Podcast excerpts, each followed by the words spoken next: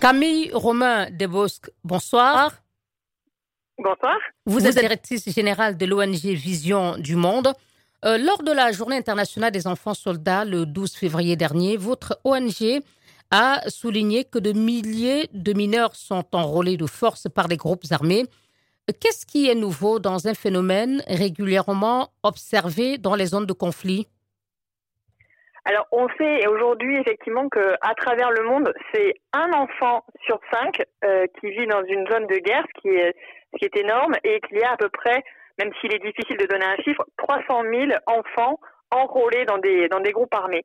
Et ce qui est euh, nouveau, je dirais, c'est que le phénomène a été euh, intensifié à cause de la pandémie, puisque la pandémie a entraîné la déscolarisation de nombreux enfants et que toutes les conséquences économiques sur les foyers les plus vulnérables a aussi mis beaucoup d'instabilité et de vulnérabilité euh, pour des milliers d'enfants et que l'ONU euh, a noté effectivement une augmentation des cas d'enlèvement notamment euh, d'enfants. Et également, en deux ans, il y a 70 millions d'enfants de plus qui vivent dans une zone de guerre. Quels sont les facteurs qui expliquent cette augmentation au-delà, vous le disiez, de la pandémie? euh, qui a conduit à la déscolarisation de nombreux d'entre eux? Alors, on sait qu'il y a eu euh, ces deux dernières années, euh, un peu partout dans le monde, à la fois une intensification des conflits et une multiplication également à l'intérieur des pays. Et quand les familles doivent bouger pour fuir la guerre, se réfugier, bah là, euh, les enfants se retrouvent de nouveau encore plus vulnérables puisque les enfants sont parfois euh, séparés euh, de leurs parents dans cette dans cette fuite. Et parfois même dans les dans les endroits où les familles vont trouver refuge, les enfants qui, et leurs familles qui qui ont à peine parfois de quoi se nourrir vont se retrouver exposés à des promesses fallacieuses de ces groupes armés qui vont promettre une nourriture, une protection et une éducation et donc en cela, la vulnérabilité des enfants est encore plus grande et c'est cela qui contribue aussi malheureusement à ce phénomène. Et Vision du Monde et tout le réseau World Vision euh, travaillent d'arrache-pied pour protéger tous ces enfants, garçons et filles. Et pour, le cas du Sahel notamment, est-ce que la fermeture euh, des écoles en raison de l'insécurité euh, ne peut pas aussi expliquer cette augmentation de nombre d'enfants vivant dans des, zones de guerre? Le, dans les dans tous les cas, je dirais, quand il y a des scolarisations, les enfants en pâtissent. Euh, on le sait que c'est la déscolarisation va entraîner des phénomènes aussi comme euh, les mariages d'enfants hein, qui augmentent du fait de la déscolarisation, mais on sait aussi que la conséquence indirecte derrière, ça va être l'enrôlement dans ces groupes armés. Et je le disais tout à l'heure, ce sont tant des garçons que des filles. Euh, on estime à peu près 40 de ces enfants soldats qui sont des filles. Et quand mhm. elles sont dans ces groupes armés, on le sait malheureusement, la peine euh, est double puisqu'elles se retrouvent exposées à des violences euh, également euh, sexuelles. Mhm. Voilà. Et utilisées aussi pour, comme des kamikazes pour poser des bombes pour, le compte de ces groupes armés en particulier, Vision du Monde alerte en particulier effectivement sur la, la situation des filles qui vont être utilisées comme domestique, cuisinière, mais également comme euh, bombe humaine ou encore euh, comme euh, épouse de guerre. Et donc, on sait que les filles vont, vont ressortir quand elles, quand elles en réchappent, encore plus traumatisées, je dirais, que les garçons de cette expérience douloureuse dans les groupes armés. Et, quelles mesures les autorités de ces pays concernés mettent-elles en place pour protéger les enfants de ces pratiques?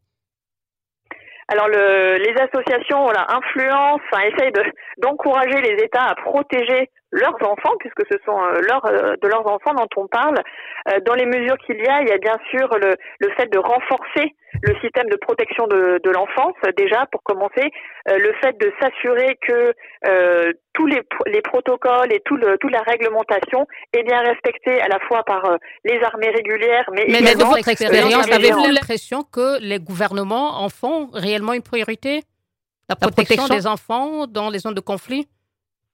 Alors, je dirais que c'est depuis euh, une vingtaine d'années, il y a quand même globalement, euh, je, je, je, ferai plutôt une, une, généralité, depuis une vingtaine d'années, il y a quand même un, un, mouvement, je dirais quand même, d'attention qui s'est porté, mais qui est largement insuffisant.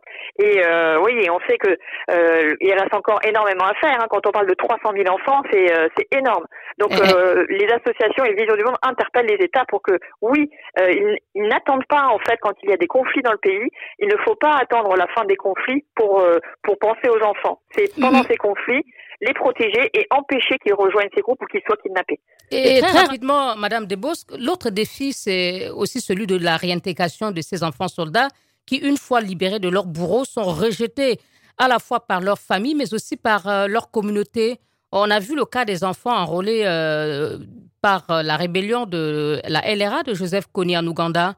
Est-ce que ce type de situation ne peut pas dissuader ou décourager les enfants euh, qui euh, souhaitent peut-être vraiment quitter les rangs des groupes armés où ils ont été enrôlés euh, contre leur gré? Alors, je dirais qu'il y a les, comme malheureusement ce phénomène concerne des enfants dans, de nombreux pays, je dirais que les enfants ne sont pas forcément au courant de, ce qui se passe ailleurs. Le, vraiment dans les, dans notre travail nous de prévention, c'est vraiment quelque chose qu'on qu'on met en avant rejoindre un groupe armé est toujours, toujours, toujours négatif. Et surtout, on le sait, euh, tout ce qui est lié à la vengeance, faire faire des choses aux enfants qu'ils ne devraient pas faire, etc., pour casser les liens de la famille, font partie des pratiques. Donc, euh, on va tout faire pour éviter que ces enfants rejoignent. Et quand c'est malheureusement le cas, euh, bah, nous essayons d'accompagner les enfants dans des centres de, euh, de réhabilitation, de réintégration, où ils peuvent se reconstruire euh, au niveau psycholo psychologique aussi, réapprendre bah, des rudiments scolaires s'ils en ont pas eu, qu'ils ont qu'ils ont tout raté pendant leur mm-hmm. leur captivité, et les former aussi à un métier pour leur permettre, bah, malgré tout, de s'insérer à nouveau dans la société. Mm société. On a un gros travail sur le pardon euh, dans les gros dans les dans nos centres de réhabilitation, hein, au Soudan du Sud par exemple, euh, ou en RDC. On va travailler vraiment sur cette notion de pardon avec les communautés pour accompagner les communautés et que ces enfants puissent euh, retrouver leur famille. Mais vous le disiez, oui, c'est parfois extrêmement extrêmement compliqué. Camille, Romain Desbosques, merci beaucoup. Merci à vous. Directeur général de l'ONG Vision du Monde.